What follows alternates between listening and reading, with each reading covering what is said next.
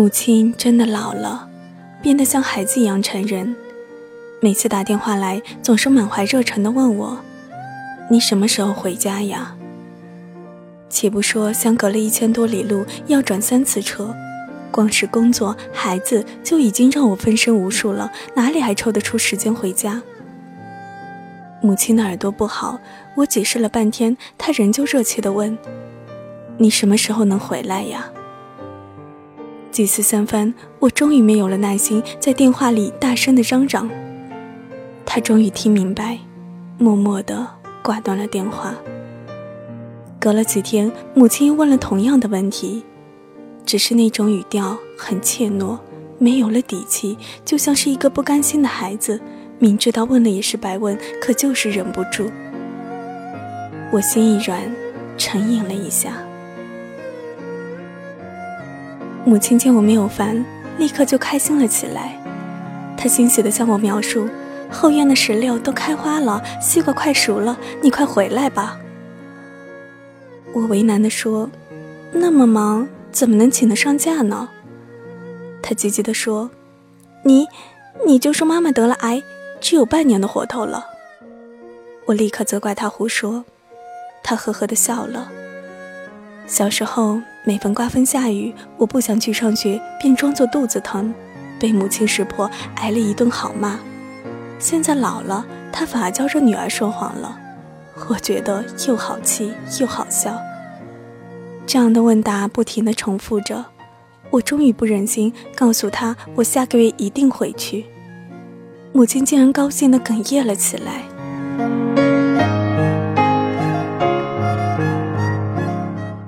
可是不知道怎么了，永远都有忙不完的事儿，每件事儿都比回家重要。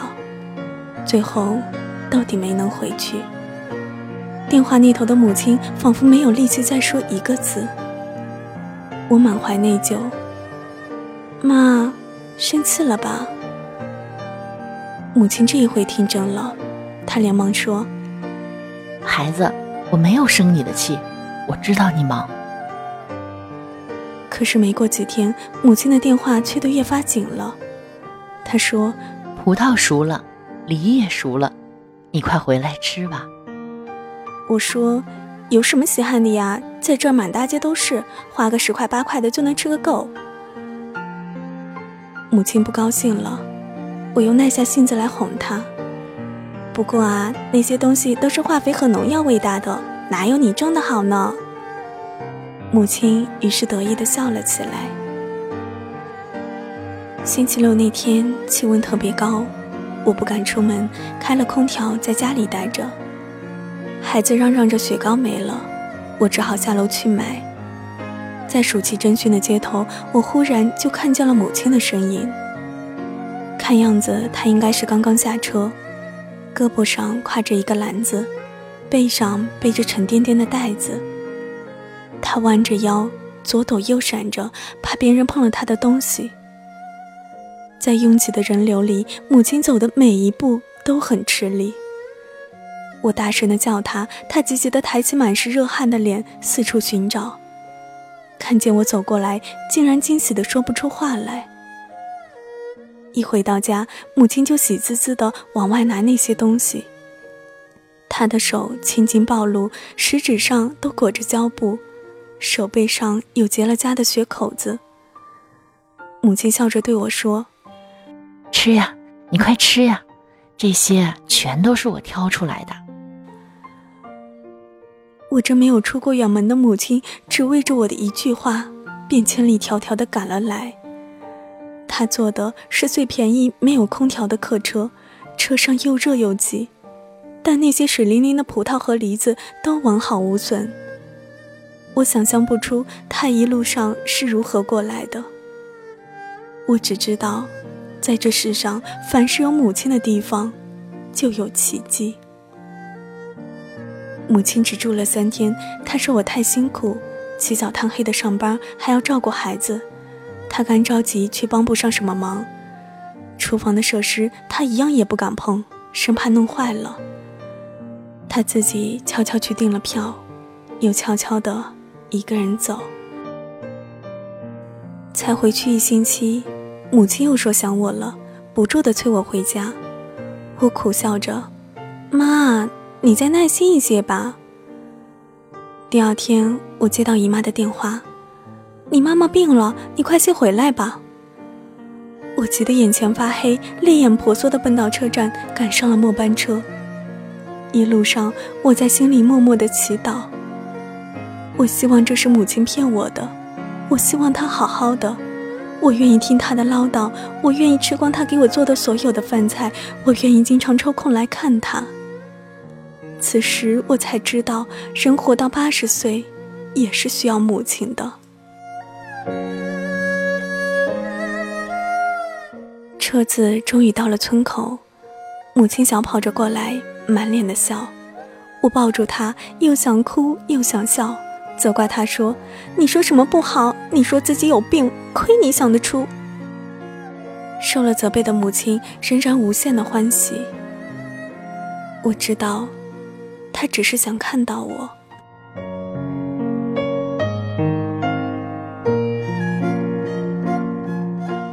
母亲乐呵呵的忙进忙出，摆了一桌子好吃的东西，等着我夸奖。我却毫不留情的批评了他：红豆粥煮糊了，水煎包子皮儿太厚了，卤肉的味道也太咸了。母亲的笑容顿时变得尴尬，她无奈的挠着头，我却在心里暗暗的笑。我知道，一旦我说什么东西好吃，母亲非得逼我吃一大堆，走的时候还要带上。就这样，我被他喂得肥肥白白，怎么都瘦不下去。而且不贬低他，我怎么有机会占领灶台呢？我给母亲做饭，跟她聊天，母亲长时间的凝视着我，眼露出无比的疼爱。无论我说些什么，她都虔诚的半张着嘴，侧着耳朵凝神细听。就连午睡，她也坐在床边，笑眯眯地看着我。我说：“妈，你既然这么疼我，为什么不跟着我住呢？”她说：“住不惯城里。”没待几天，我就急着要回去。母亲苦苦央求我再住一天。她说：“今天早上已经托人到城里去买菜了，一会儿准能回来。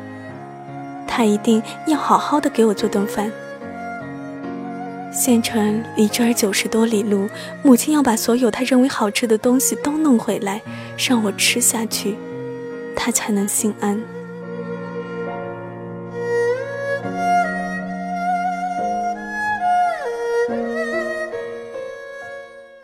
从姨妈家回来的时候，母亲精心准备的菜肴终于端上了桌。我不禁诧异，鱼鳞没有刮干净，鸡块上满是细密的鸡毛，香芋金针菇上竟然还有头发丝儿。无论是荤的还是素的，都让人无法下筷子。母亲年轻的时候那么爱干净，如今老了竟然邋遢成这样。母亲见我挑来挑去就是不吃，她心疼的妥协了，送我去坐夜班车。天很黑，母亲挽着我的胳膊。她说：“你走不惯乡下的路。”她陪我上了车，不住的嘱咐东，嘱咐西，车子都开了，才急着下去，一脚却被车门夹住了，险些摔倒。我哽咽着趴在车窗上喊：“妈，妈，你小心点儿。”她没有听清楚，边追着车边跑。孩子，我没有生你的气，我知道你忙。这一回，母亲仿佛满足了，她竟没有再催过我回家，只是不断的对我说着一些开心的事儿。家里添了只很乖的小牛犊，明年开春，它要在院子里种好多好多的花。听着听着，我的心里一片温暖。到了年底的时候，姨妈又给我打电话。她说：“你妈妈病了，你快些回来吧。”我哪里还肯相信？我们前天才通的电话呀。母亲说自己很好，叫我不要挂念。可是姨妈只是不住的催我。半信半疑的我还是回去了，并且买了一大袋母亲爱吃的油炸糕。车到村头的时候，我伸长着脖子张望着。母亲没有来接我，我心里颤颤的，就有了一种不祥的预感。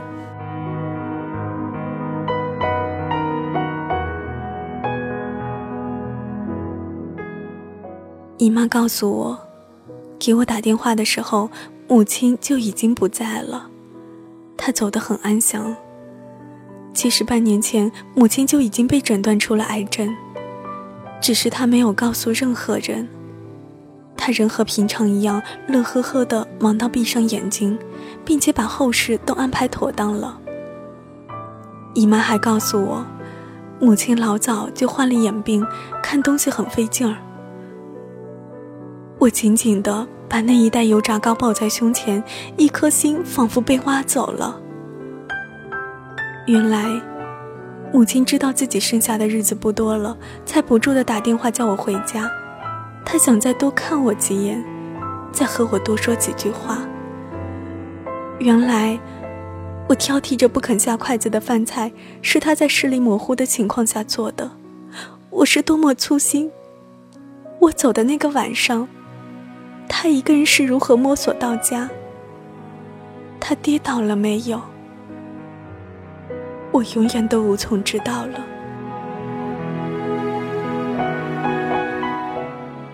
母亲，在她生命最后的时刻，还快乐的告诉我：牵牛花爬满了旧烟囱，扁豆花开得像我小时候穿的紫衣裳。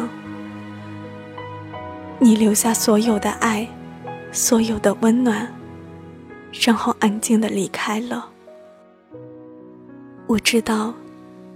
你是这世上唯一不会生我气的人，唯一肯永远等着我的人。也就是仗着这份宠爱，我才敢让你等了那么久。可是，母亲，我真的有那么忙吗？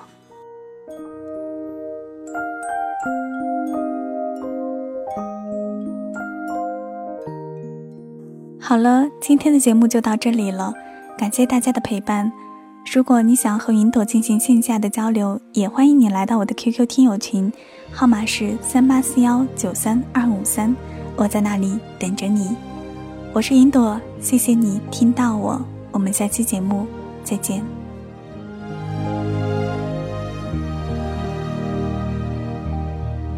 妈妈，月光之下。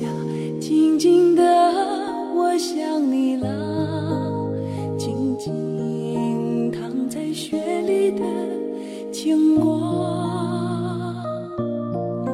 妈妈，你的怀抱，我一生爱的襁褓。有你晒过的衣服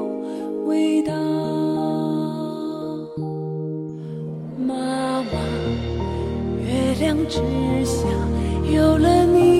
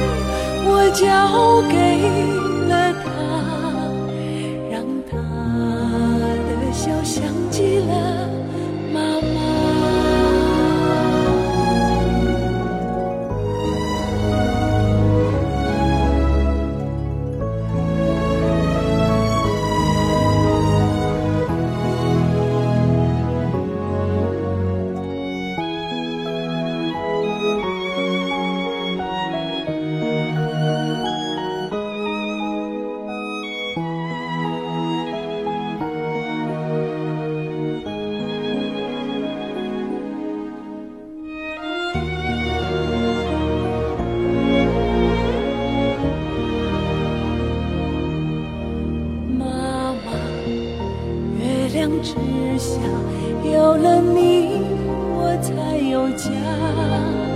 离别虽半步即是天涯，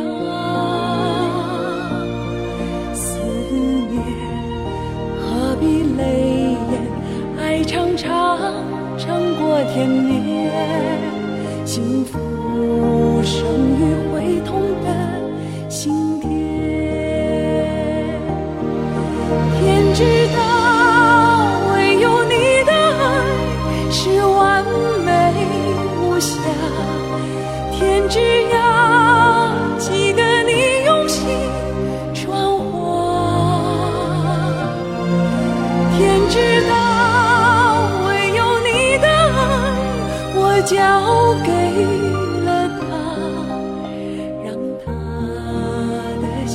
忘记了。